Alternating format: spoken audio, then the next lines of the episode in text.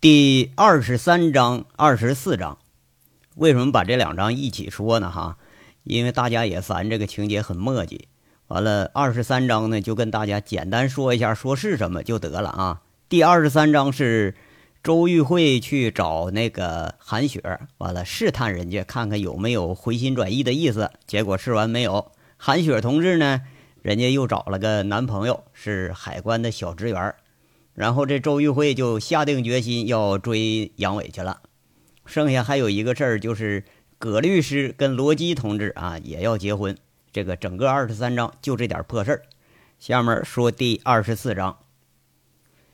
第二十四章，如果说一个男人呐死心塌地的喜欢上一个女人，那估计是要舍得一身剐，是把美女拉下马。呃，但是这词儿好像用的不太对。好像应该是拉下胯啊。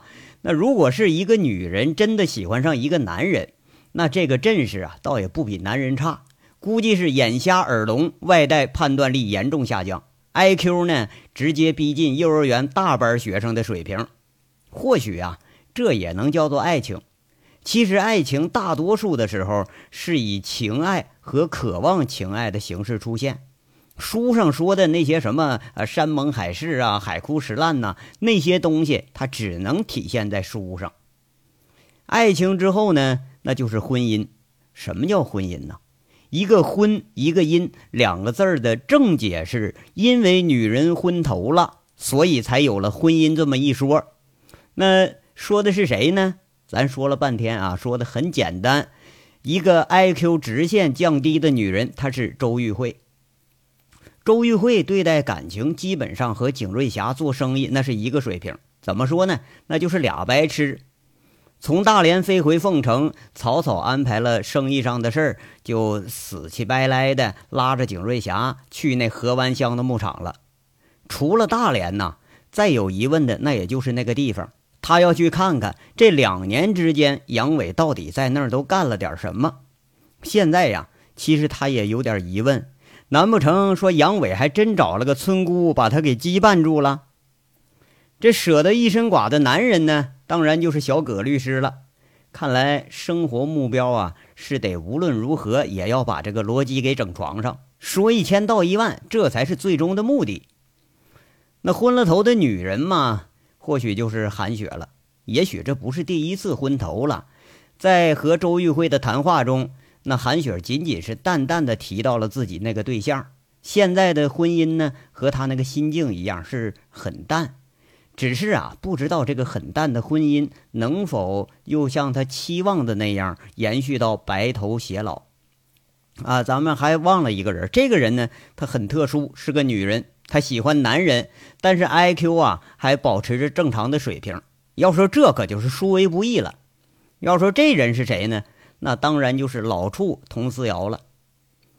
这是一个下午时分，杨伟来缉毒总队就已经整整一周了，捕离也不错。哎，蔚为神奇的插画已经结束了。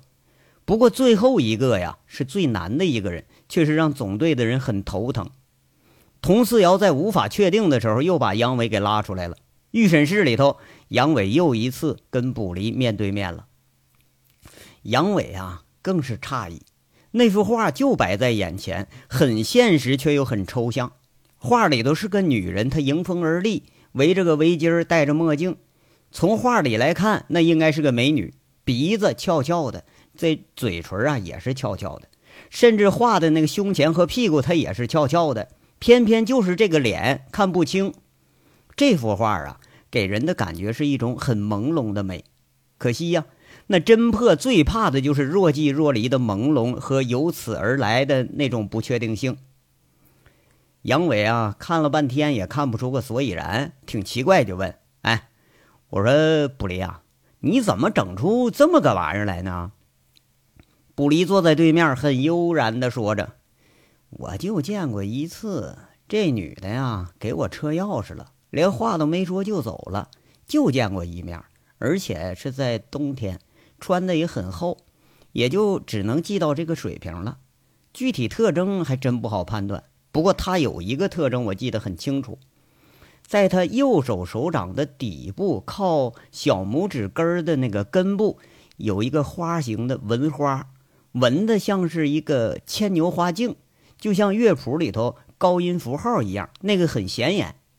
不是，哎哎，你这可算不上什么特征啊！现在那骚包的女人，什么呃，脚上、脖子上、小肚子上、手上、胳膊上，他娘的哪能画，那都乱画，那太多了。这要找你，把警察叔叔都得累死。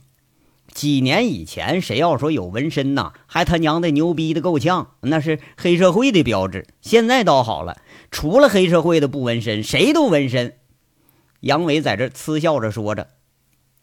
监控室里头啊。几个预审听杨伟和卜离的对话已经成习惯了，而且俩人时而睿智，时而白痴，时而感人，时而雷人的话，已然就成了一种享受。这比听郭德纲那相声他还过瘾。佟思瑶同志啊没来，他在自己办公室里头通过监控屏幕看着预审室，刚刚从案情通报会上下来，脑子里头还无暇装这些事儿，毕竟啊。卜离的插画已经帮着确定了三个嫌疑人了，这次这收获可就算是不小了。预审室呢，这下可把兄弟俩给整的是无计可施了。杨伟看着画，喃喃地说着：“身高是一米七二到一米七四，腰围不详，这胸围也不详。这是大冬天的，你说你小子也没治了，看不出来了吧？那……”这没一个能抓准的特征啊！你现在你看，连脸蛋儿也看不清啊！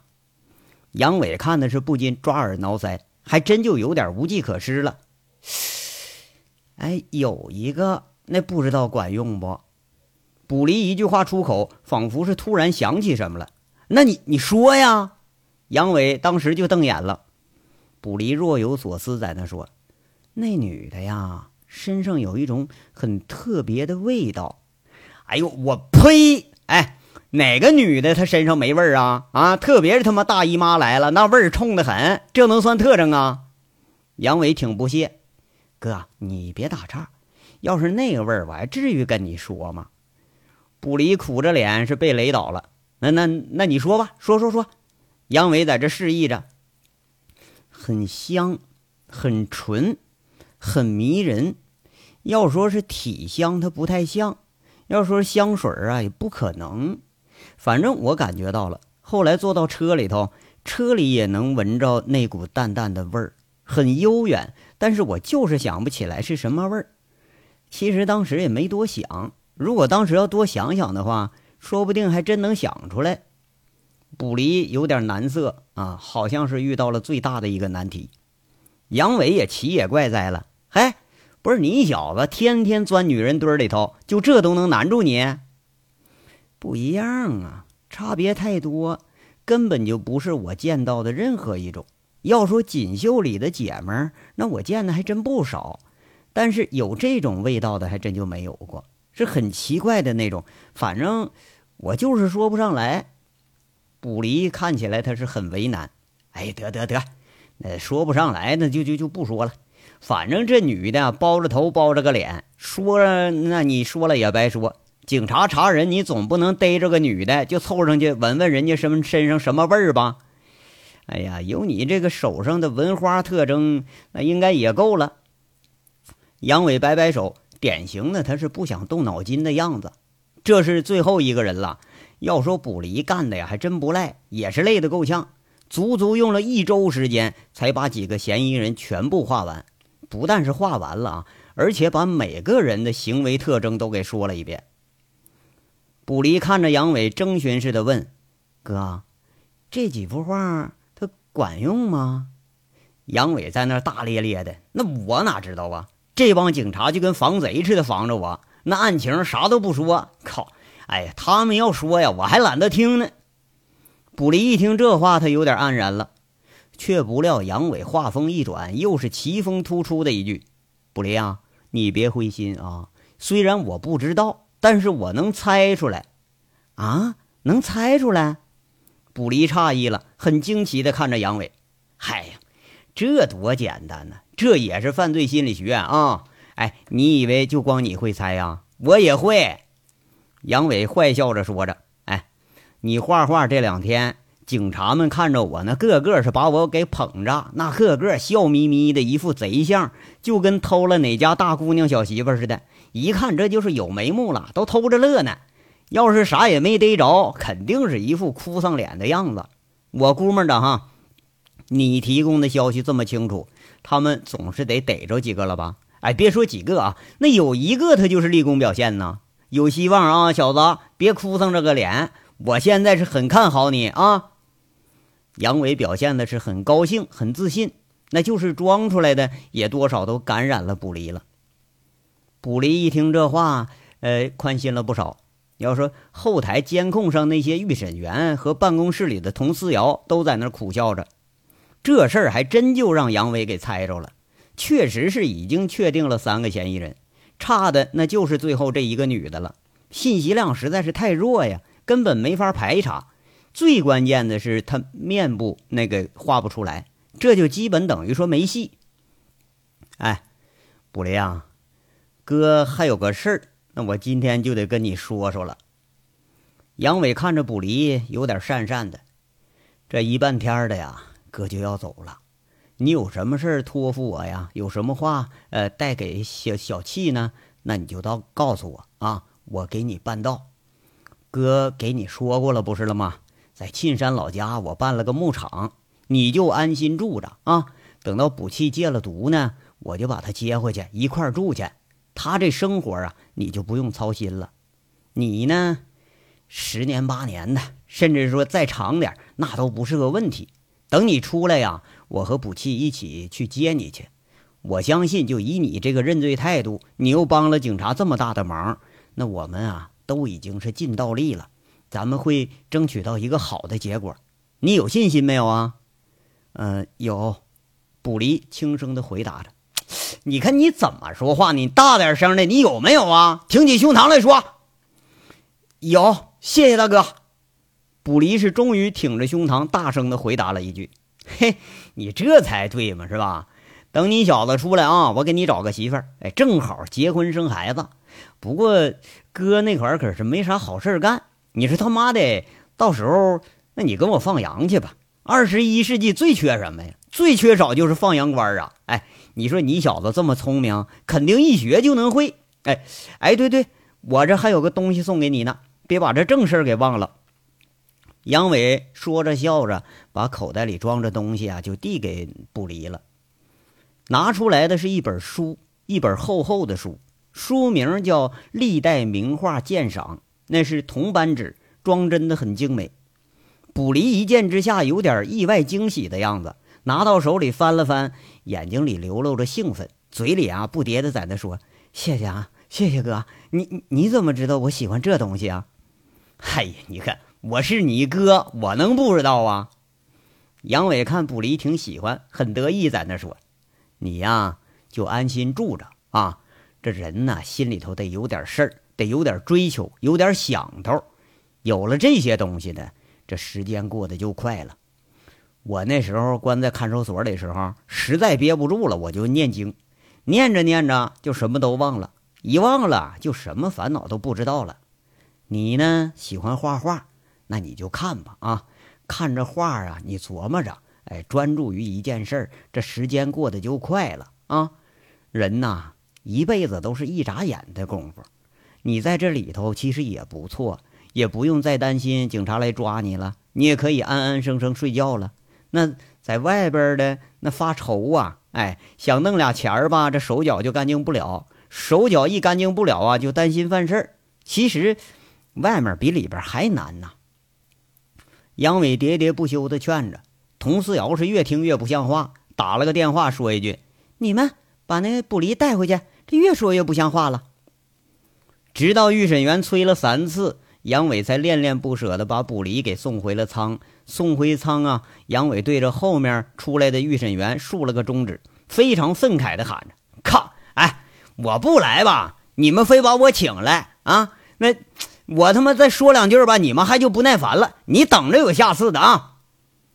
佟思瑶啊，对队里头是早有命令，他一直叫嚣老半天，一看也没人搭理他，杨伟这才悻悻地回了宿舍了。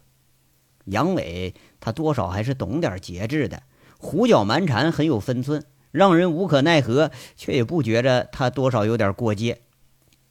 现在的缉毒总队说不认识杨伟这个人的，那还真是少数。一路上骂骂咧咧，回到宿舍，砰的一声把门关上了。佟思瑶无声的笑了笑，也关了显示器上的监控图像。杨伟让他是很无语，现在连他轻易都不敢招惹这个货呀。毕竟现在身份不同了，一个总队的头你真要在院子里被他拦着说给训一顿，那脸还真就没地方放了。而且佟思瑶知道这事儿啊，别人他不敢干，杨伟是准能给你办出来。轻轻的拉开抽屉，佟思瑶习惯的摸着办公桌里的烟盒，两指夹着，很麻利的抽出了一支。这不是女士的那种细致烟，而是那种味道很冲、很男人的烟，是骆驼浓香型雪茄。佟思瑶啊，很优雅的划了一根火柴，点了根烟，有点干燥的双唇抿了抿，浓浓的抽了一口，袅袅的青烟从嘴里、从鼻孔里淡淡的飘了出来，慢慢的升起来了。思索或者是在煎熬自己脑细胞的时候啊，那就是这个表情，这就是一个习惯。佟思瑶不知道什么时候他学会了抽烟，只要说有案情分析会。小小的会议室里头，封闭着的门肯定是烟雾缭绕。久而久之呢，一到了难题的时候，佟思瑶鼻子里很习惯性的就会闻到那种味道。从习惯到喜欢，从喜欢到爱好，佟思瑶不知不觉的已经抽上烟了。而且有一天，他发现自己想戒都难了。案情或许不会让他那么揪心。穿上警服嘛，那就有办不完的案子。他知道啊，咬死了一条有价值的线索，水落石出就是迟早的事儿。而现在呢，自己手里头已经有了一条，或者说不止一条有价值的线索。在警界里头有一句俗话，就“天下没有破不了的案子”。那意思就是说呀，沿着可能找到的蛛丝马迹，总会有水落石出的一天。只不过呢，时间长啊，去需要那个成本大小，也就靠这说话了。案子它不是什么问题，那就有问题也都是老生常谈。现在这个问题呀，也许是在此案相关的人身上，呃，或者也可以说吧，是个不相干的人，却是被自己强拉进来了。一眨眼，跟杨伟再次相见也有十天了，这十天很快。感觉仿佛和两年前分别的那一天几乎是衔接着的，中间几乎没有任何的间隙和分别。先是知道了这个人的下落，并不像自己想象那样，说在大连呐，或者在哪座城市里的温暖小窝里头享受着幸福和关爱。不仅是不在，而且呀，是在河湾乡那么个的呃大山里头，那干着自己永远都想不通的事儿。在去的时候，知道杨伟境况的佟四瑶一直觉着有些话呀没法开口。就这一个放弃了原来生活的人，一个离异的男人，虽然不知道这离异的原因吧，但是不外乎都是有了伤心的原因。在他看来，也许这是一个受到了伤害的男人，也许是一个对生活已经失去信心才避世到此的人，也许啊，或者是为了逃避什么。才到了这种地方的男人。不过一见之后，他发现自己错了，错的是很离谱。再见到那两年前一吻情深的男人，再见到魂牵梦绕的男人，一点都没变，还是那样的乐观，那样的豁达，眼神里头还是那样充满着自信。他在哪儿都不是说为了躲避什么，而是在追求着自己的生活。相比自己的身不由己。那蓝天白云、青青的草场、洪水一般涌来的羊群、幸福和富足的生活态度，就连自己都有点流连忘返了。如果说自己生活在现实中，那么杨伟现在就是生活在理想中，在他自己编织的理想中。佟思瑶看得出，杨伟他很满足，比任何时候都快乐。不仅说他一个人快乐，整个牧场的人都很快乐。遗憾的是啊，这个快乐的人呢，再一次被自己拉到了这是是非非中。佟思瑶这些天总是觉着有点愧疚和无法释怀的感觉。他快乐而平静的生活着，这生活又一次被自己很残忍的给打断了。那一天，为了卜离，当杨伟重重的跪在他面前的时候，一刹那的时间让他觉着手足无措，不知道该如何面对，如何安慰这个骄傲的男人。他觉着自己很龌龊，为了撬开嫌疑人的嘴。把杨伟千里迢迢给找过来，很卑鄙。为了深挖细节，又利用着俩人的亲如手足的关系，把杨伟第二次再给找来。而杨伟就为了卜离那么一点点生的希望，他宁愿低下高傲的头，宁愿守在这里干自己不愿意干的事儿，宁愿说违心背怨的和自己最反感的人合作。这事儿，自己是始作俑者。这次过后啊，也不知道他还能不能原谅我。佟思瑶猛抽了口烟，有些担心的暗自念叨着：“现在呀，他很怕失去这个人，哪怕仅仅就是个朋友。”这两天，佟思瑶干的最多的事儿，就是在监控里头看杨伟的表现，却是看不出丝毫的端倪，也看不出有什么怨念。不过呀，这更让佟思瑶觉着担心。如果一个人对另一个人的态度已经是无所谓了，那么剩下的就什么都会是无所谓了。而佟思瑶却是不想这样无所谓，他是一点都不想。当知道杨伟已经离婚的时候，第一感觉是从心底蹦出来一种狂喜，很莫名的狂喜，就像一件沉积多年的案子一时间有了质的转机一般，让他觉着有一种狂喜。不过呀。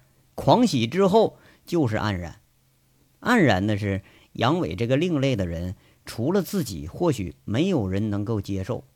如果说俩人之间真的有了爱情，有了婚姻，那么佟思瑶觉着自己马上就会是个千夫所指的下场。这就是世俗，生活在世俗中，当然不能无视这种世俗。问题呢，也许不在自己的年龄上。三十岁，或者说更晚一点成家，那都不是问题。最大的问题是啊，现在自己挂的是个副处的职位，在世俗的眼睛里头，好歹也得找个门当户对的男人。就自己的家庭而言，在省城也算得上是一个官宦之家。介绍过几个没成的对象，不是哪家的二世祖少爷呀，就是哪个政府部门的精英。这些在父母看来，那都是前程似锦的人物。这些人和杨伟比起来，有着天壤之别。一个个那是西装革履、风度翩翩、英俊潇洒的有之，事业有成的有之，背景深厚的有之，独独就没有杨伟这样的流氓人物。如果说要翻出杨伟的案底来，呃，在曾经干了一辈子公安工作的那父亲眼里，这种人他就是个人渣。很遗憾啊，佟思瑶觉着自己心里头仍然有这个人渣的位置。这种人，佟思瑶知道自己的家、自己的朋友，甚至于周边的同事，那是永远不可能接受的。不过，佟思瑶呢，却是仍然无法对这个人漠然视之。就抛开狼山的事儿，佟思瑶仍然是无法漠然视之。不知道是亏欠他太多了，还是喜欢他太多了，那种难舍的感觉，比任何一种感情都让人觉着煎熬。敲门声啊，很有节奏的响了起来。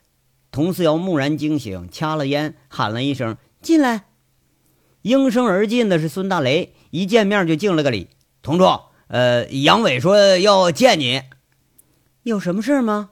他说有急事儿，不过他天天说有急事儿，这话呀也也也信没法信。好吧，那让他上来吧。孙大雷应了一声，出去了。这缉毒总队的办公楼啊，不经允许，那是不能随便进入的。杨伟这个外来户在总队的院子里头，除了羁押处不能随便进，那也就是这个办公楼了。不大一会儿，孙大雷领着那个刚刚还在羁押处骂人的货，他就进门了。一进门啊，这就不安生。杨伟先是愣了愣，哎，就像发现新大陆似的，吸吸鼻子，好像在闻什么。跟着就盯着佟思瑶，好像有点不相信，说了：“哎呀，你真抽烟呐？那卜离说我还不太相信呢，这还抽的是外国烟，呛不呛啊？”佟思瑶眼皮都没抬，冷冷说一句：“我抽烟又碍着你什么事儿了？还你看你这话说，我这是为你好呢啊！那女人抽烟老得快，越抽越难看啊！你说好好一姑娘家家的，你抽什么烟呢？啊，是不是又发愁转不了正了啊？”杨伟依然是那样没心没肺的开着玩笑：“我很老吗？啊，我爱抽，你管着吗？”佟思瑶白了他一眼。不理这茬了，哎，你越说你越搭理他，他就越话多。这杨伟一下子，就像被吓住了的表情，顺嘴就来：“哎呦，你以为你还挺年轻的呢？”那眼神里明显就是戏谑。说完了，一屁股就毫不客气坐到沙发上了，看着佟思瑶是那种低着头斜眼看人，那种捉弄人的看法。佟思瑶一下被噎住了。跟杨伟争辩啊，好像从来就没占过上风。那孙大雷被雷住了，咬着嘴唇，看着不可一世的老处吃瘪，尽量忍着，他不敢笑。这佟思瑶心里琢磨：不能生气啊，这又故意气我呢。他装着很不在意，说了：“别老拿我说事儿，说吧，你有什么事儿啊？”啊，那什么，告别呀，我明儿就回牧场了。这都出来多长时间了？你呢，就别跟我客气啊！想送我吧，就派个专车。这事儿我肯定不能拒绝。杨伟在那笑着，舔着脸提要求呢。哟，好荣幸啊！不过，能和我说说要走的原因吗？哎，得得得啊！别得了便宜还卖乖。那卜离这案子基本已经定性了，我估计再挖也没什么有价值的东西了。你再留我呀，也是增加你们这伙食负担。我这人很知趣儿，懂事儿啊！不等你们扫地出门，我自个儿走总成了吧？我和卜离已经说了，明儿走的时候我再见他一面去。杨伟在这絮絮叨叨说着：“你现在要说呀，多少是放下心来了。卜离这个事儿啊，不管结果怎么样，那都已经是尽到力了。以后呢，就得是看他造化了。这种事儿还真就不是自己控制得了的。”留着看着，那也是徒增烦恼而已。喋喋不休说了老半天，这一琢磨才发现，怎么没人接茬啊？再看佟思瑶，很专心的看着一份文件，半天都没搭理这杨伟的解释。杨伟脑袋是左摆右摆，很诧异的看着孙大雷。孙大雷也没什么表情。这杨伟他就有点毛了，很生气，说了：“嗨嗨。”跟我装什么架子呢？我跟你说话呢，耳朵聋了没听着啊？啊，你说什么了？佟四瑶这才醒过神来的样子，这才一本正经的说：“哎呦，我这年纪啊，还真有点老了。你刚才说什么来着？我这一句都不记着了。要不麻烦你再说一遍呢？”佟思瑶说的是一本正经，明显就在报复杨伟刚才的话。孙大雷一看俩人斗法呢，抿着嘴唇，眼睛里全都是笑。杨伟一下子碰了个不软不硬的钉子，愣老半天，在这说了：“嘿呀，耍我呢是吗？”他那表情就好像被鱼刺卡在喉咙里似的，瞪着眼睛，半天吭不出声来。佟思瑶在那强忍着暗笑，示意着：“大雷呀，你先回去，我给你们队长说几句话。”孙大雷笑着，他告辞出去了。等没人了，杨伟这才反过劲儿来，气哼哼说着：“哎，不是你，你，你诚心气我是不是啊？架子摆这么大不说吧，我见你还得请示汇报啊！啊，靠！你以为我愿意来呀？给你打个招呼，我这给你面子啊！哎呦喂，嗨还晾人，就这事儿你都能办出来？”杨伟一生气，多多少少就露出流氓加痞子的表情，那是一种让人恨不得踹他两脚的表情。佟思瑶不以为然，说了：“杨伟，我诚心气你，你都好意思说呀？第一天来你就摔东西骂人，嫌有蚊子；第二天损的俩厨师差点辞职。你这一天站在缉毒总队的门你是看谁不顺眼就训谁。你这诚心气谁呢？自从你来了，总队这闲话就没停过。你这不是故意做给我看的，是不是啊？啊，你这个脸皮是越来越厚了。”我花几百块钱给卜离买的书，你直接替我接受谢意了。就你这，你都好意思说别人啊？你办的什么事儿啊？佟思瑶一股脑的数落了一通，这都是杨伟的糗事儿。要放别人办这事儿吧，或许可以说一笑置之。不过杨伟办的，佟思瑶不知道为什么就想还跟他争个长短。嘿，哎呀，那你要让我给卜离送去，又不是我非得要去的啊！哎，那好，不不说了啊，扯平了，咱停战行不？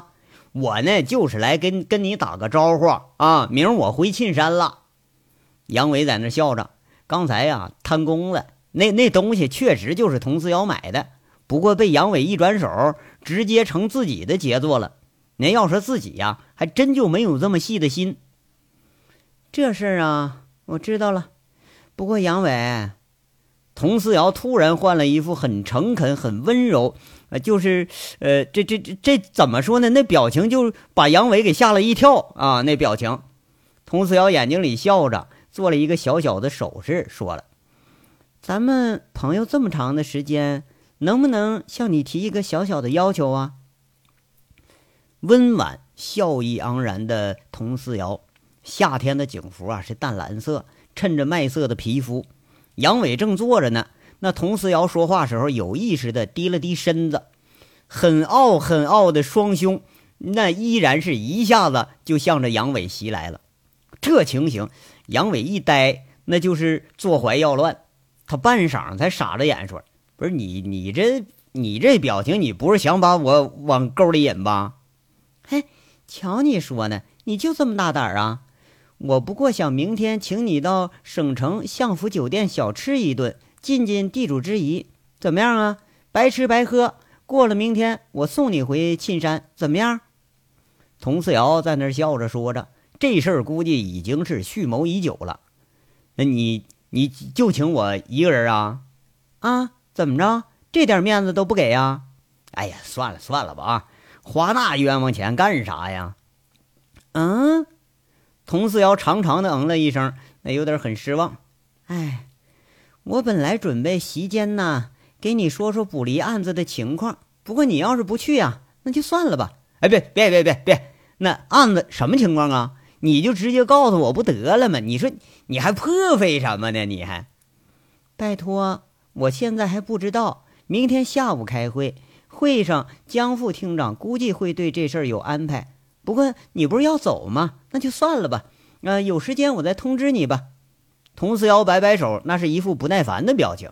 哎，不是，哎哎，别别的呀，不就吃顿饭吗？去去去，谁说不去来的？白吃白喝白拿，那我这事儿我最乐干了。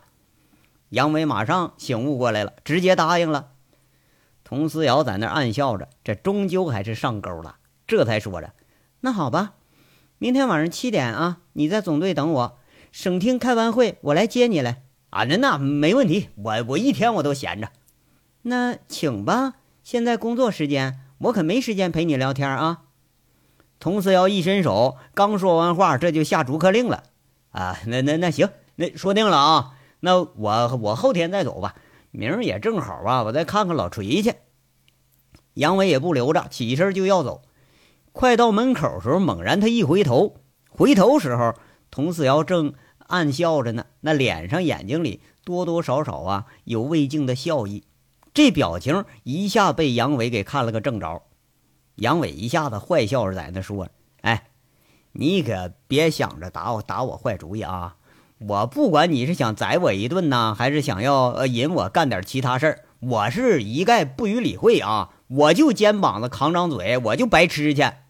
哼哼，那好啊，我还真想看看你是能装多大饭量的一个桶。”佟思瑶很得意的哼哼着说着。